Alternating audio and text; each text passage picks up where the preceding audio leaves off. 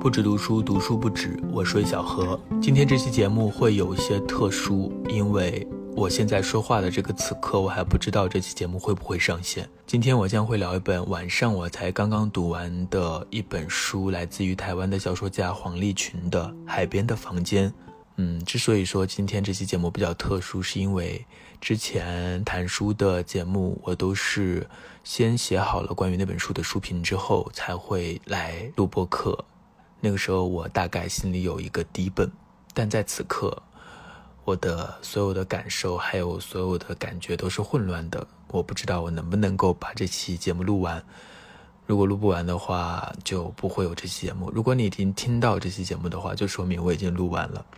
那好吧，我们现在正式进入这本书，黄立群的《海边的房间》。这本书是一本短篇小说集，收录了十二篇短篇小说，是最近由理想国出版的一本新书，好像还挺热门的吧？我不知道，我看到在豆瓣热门新书榜上也有它的身影，不知道大家有没有听说这本书或有没有看过这本书？我是上周开始读这本书的，上周读完第一篇同名的《海边的房间》这篇小说的时候，我就发了一篇微博。说吓到我了，是真的吓到我了。因为这一篇小说，等会我们会聊，它本身就，嗯，非常的阴森，包裹着一个让人心惊胆战的秘密，所以读起来会让人倒吸一口凉气。另外，我也很久很久没有读到这样让人兴奋的文字了，它有种非常独特的语感和气质。那这一周呢，就陆陆续续将这本书读完了。那按照惯例，应该先介绍一下作者黄立群，但实际上我对他的了解并不多。嗯，其实，在读这本书之前，我根本就不知道世界上有一个叫做黄立群的作家。呃，我之前还觉得我对于港台文学已经了解挺多了，特别是这几年读了蛮多的后浪华语文学引进的书，并且之前去台湾的时候，也在旧书店里面。啊，翻检了一些，找到了一些自己喜欢的书籍，但是没有想到，还有很多像黄立群这样的作家没有被引进到大陆来，所以这既令人感到遗憾，也同时让我感到小小的兴奋。遗憾是因为我到现在还没有读到黄立群，这是我第一次读；兴奋是因为这说明说不定还有很多像黄立群一样的作者值得被看到，而且有可能我之后会看到。在这本书的乐口上有一段短短的关于作者的介绍。他出生于1979年，在台湾政治大学哲学系毕业，曾经获得时报文学短篇小说评审奖、联合报文学短篇小说评审奖、短篇小说首奖，然后还有其他的一些奖项。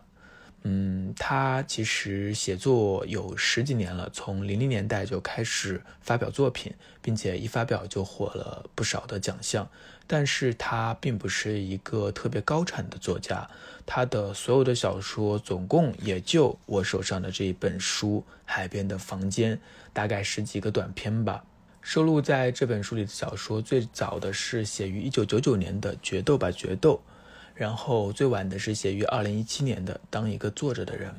所以这近乎是一个二十年的一个创作的历程，全部都呈现在这本书当中了。在附录当中有一篇他二零一七年在一席演讲的讲稿，通过这篇讲稿，我们大概可以稍稍的了解黄立群，他其实并不特殊。他就是一个在台湾长大的一个普通的家庭的孩子，呃，在大学毕业后，他有写一些小说，得了一些奖，但是同时呢，他也进入了出版社，到媒体去做一份文字的工作。他的大部分的生活其实就是一个普通人的工作状态。关于他的成长经验，里面提到了他在十一岁的时候，他的父亲就因为车祸去世了。嗯，所以他很小的时候，死亡的阴影就已经进入到了他的生命经验。这本书的最后还附了一篇柯玉芬的序言，《淡淡霏霏的美》，题中也提到说，黄立群年少时父亲意外早逝，让他挺早领悟生命的灾厄无常，看透了现实和人情世态。他成长于高度的不安和命定的自觉之中，青春期又大量阅读父亲的藏书，因而非常早熟地养成了深厚的文学基础。如果他的某些文字给人死因的幽冷凄美之感，那正是因为死亡的忧伤和他的文学启蒙深切相关，从而定义了他的生命基调乃至文字风格。这让我想到了童伟格，童伟格的父亲也是意外身亡的，所以童伟格的小说当中，父亲的这个形象以及关于父亲的小说，一篇一篇的不断的在书写。但是，就像柯宇芬的这篇文章所写的，父亲的死亡给他带来的可能是一种影响，但是他的小说当中并不会不断的出现父亲的形象或去写父亲。那他的小说是怎样的小说呢？呃，首先，我觉得他小说是都市性的，他的小说的故事，他的小说的人物都是发生在都市当中的，他所写到的人都是一些真实生活在城市当中的人，像，呃，房屋中介，像这个普通的公务员、上班族，而这些人很多时候都是被大家看作是没有故事的、没有戏剧性的，所以也是很多小说作家回避了的一些人物。大家可能更爱去写那些壮阔的家族史，或者去写那些更具有戏剧性的人物和他们的传奇。但是在城市当中的生活里，发现人与人之间的这种细小的心思，他们自己的生活其实是非常需要眼力和一种能力的。所以读黄立群的这些小说也很容易让我想到张爱玲。张爱玲可能是中国中文的小说当中第一代能够有这种城市感觉的写作者。那黄立群他的这批小说非常肯定是城市的，属于城市的。同时呢，他的小说又有一种就像刚刚提到的阴冷的。凉飕飕的气质，我不会说这是一些关于城市积爱者的故事，但是确实这些小说中的人物，他们的生活之中都好像包含着一个秘密，而这些秘密并不会特别的庞大，但是却有时候当你突然看见的时候，会让你吓一跳，或者说会让你倒抽一口凉气。就比如说刚刚提到的这第一篇《海边的房间》，这一篇是他写于二零零六年的一篇小说。这篇小说其实挺适合改编成一个恐怖片的。它讲的是一个女生和她的继父一起生活长大。在一开始我们进入这个故事的时候，小说的作者先是介绍了人物关系，就是这个女生和继父他们住在一起。在小学一年级的时候，这个继父就告诉了女生，说你生出生前你爸爸就走掉了，然后跟你妈妈结婚，然后你妈妈也跑掉了，所以呢，这么一直以来都是继父和他两个人一起生活。他的继父是一名中医的医生，所以家里呢永远都是有一些中药的味道。随着这个女孩长大，她认识了一个男孩，在这里面叫做易。他认识易在大学期间，然后呢，他大学毕业了，易也拿到了博士班的奖学金，所以他们想要去国外。然后他已经办好了签证的时候，就对阿叔，也就是他继父说：“啊，我要走了，不会回来了。”然后那天晚上，继父就走进了女生的房间，没有声音，没有气味，没有光线，官能既无所不在，也全面隐退，空气里有各种理所当然、不需要符号背书的。诡异的自明心，天经地义，像他抚养他那样天经地义，没有抗拒，没有颤喘，没有瞎弄。他古怪的直觉，这不过会像是一场外科手术，有肉体被打开，有内在被治疗，有书院被超度，然后江湖两忘。他双手扶住他的腰与乳之间，紧致侧身，将他脸面朝下翻爬过来，揭开他运动 T 恤的下摆。他双臂往前越过耳机伸展，帮助衣物卸离。处女的雪背在夜里豁然开朗。阿叔双手递出，说了当晚的第一句、最后一句话：“不会痛。”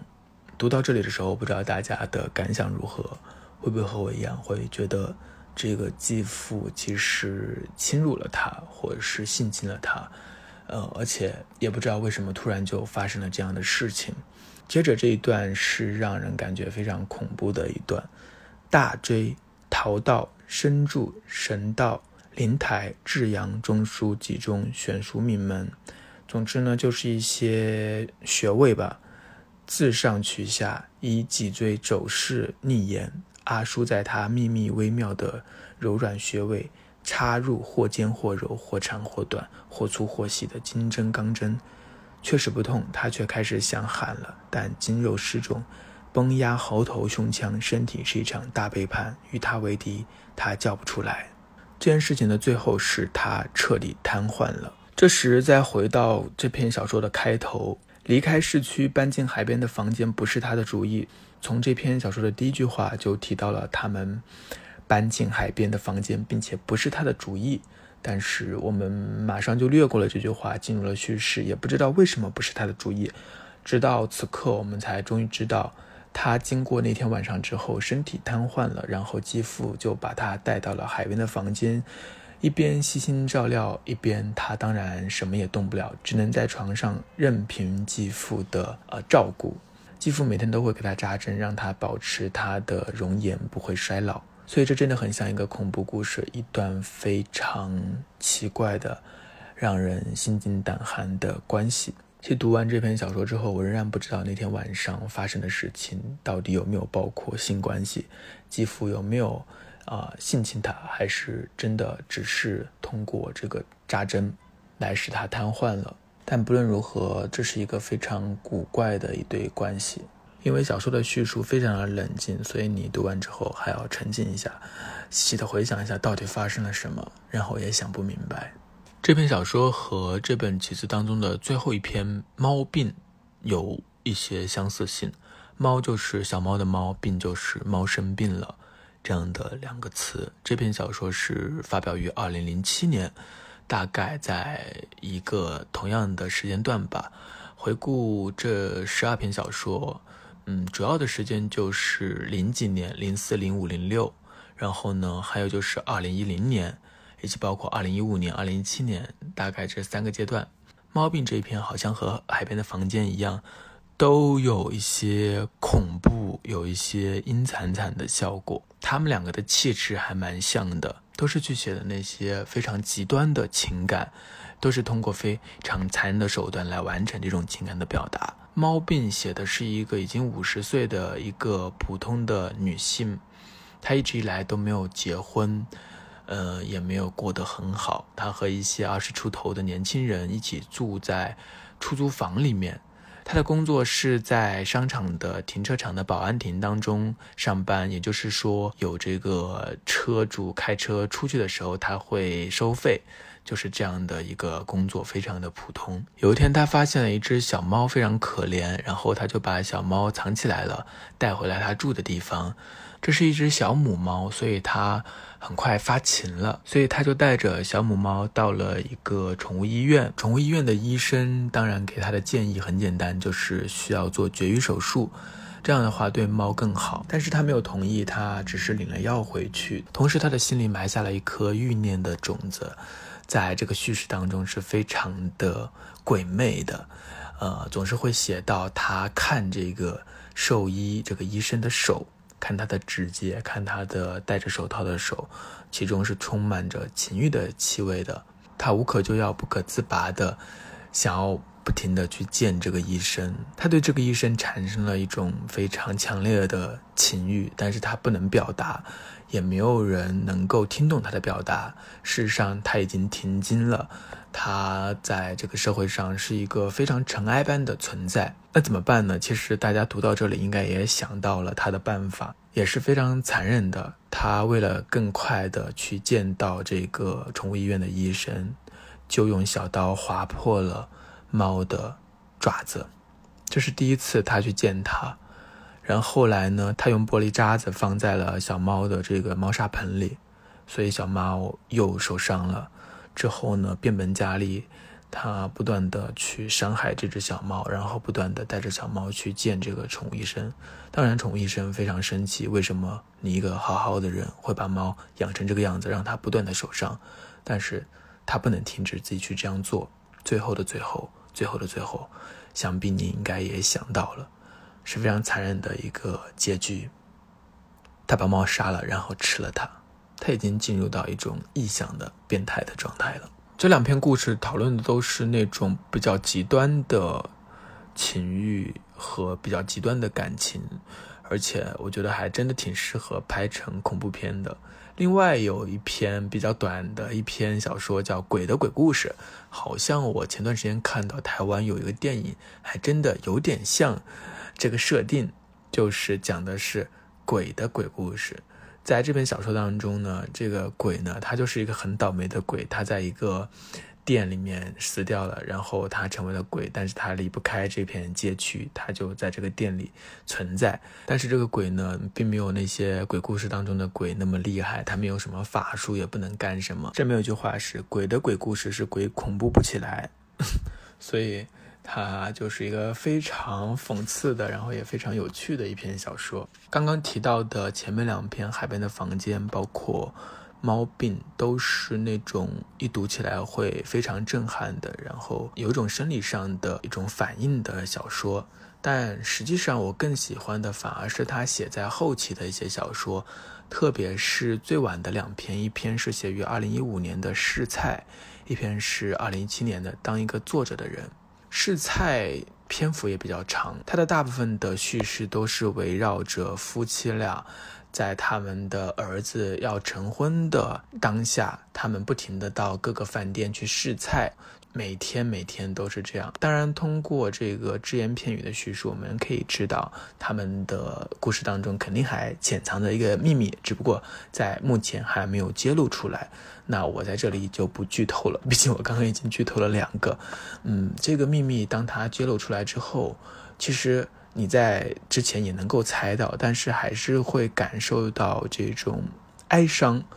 一种非常大的哀伤。那试菜读完，它其实是非常悲凉的，但是同时，嗯，它也有一些温暖，有一些温情，所以这是我个人非常喜欢的一篇。另外一篇叫《当一个坐着的人》，这里面有个理论是这个小说的主人公的父亲，他的父亲，呃，是一个门童，他总结出来的一个理论就是坐着的人会比站着的人更有权利，所以要当一个坐着的人。比如说，老板都是坐着的，那你听他讲话一般都是站着的。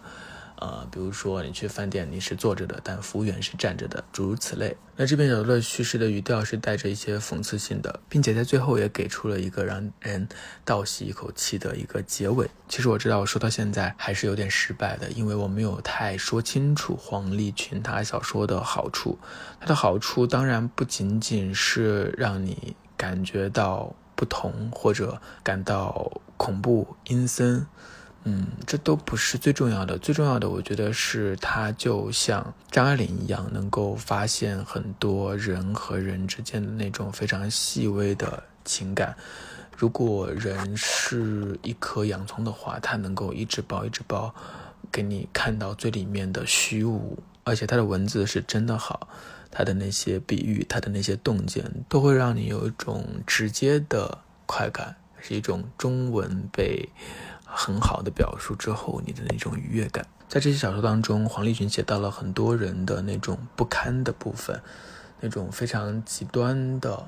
甚至是坏是恶，但同时呢，他讽刺他们，但。也不觉得他们就是多么的十恶不赦，他又带着一种平和的视角，好像人不过如此。那他远远的这种感觉，就使得他的小说读完了之后，心底是凉凉的。但是它不是那种强刺激的，而是会有余韵的。另外，我还想说，黄立群的小说当中总是包含着一个秘密，这个秘密一开始都是被隐藏起来的。然后在阅读的过程当中，我们会豁然的发现秘密，然后倒抽一口气，或者感到惊叹，或者感到惊吓。这个秘密你可以说是悬念，但它好像又不仅仅是悬念，它有时候是关乎整个故事的一个气口。在之前那些不动声色的叙述之后，你突然发现了这个秘密，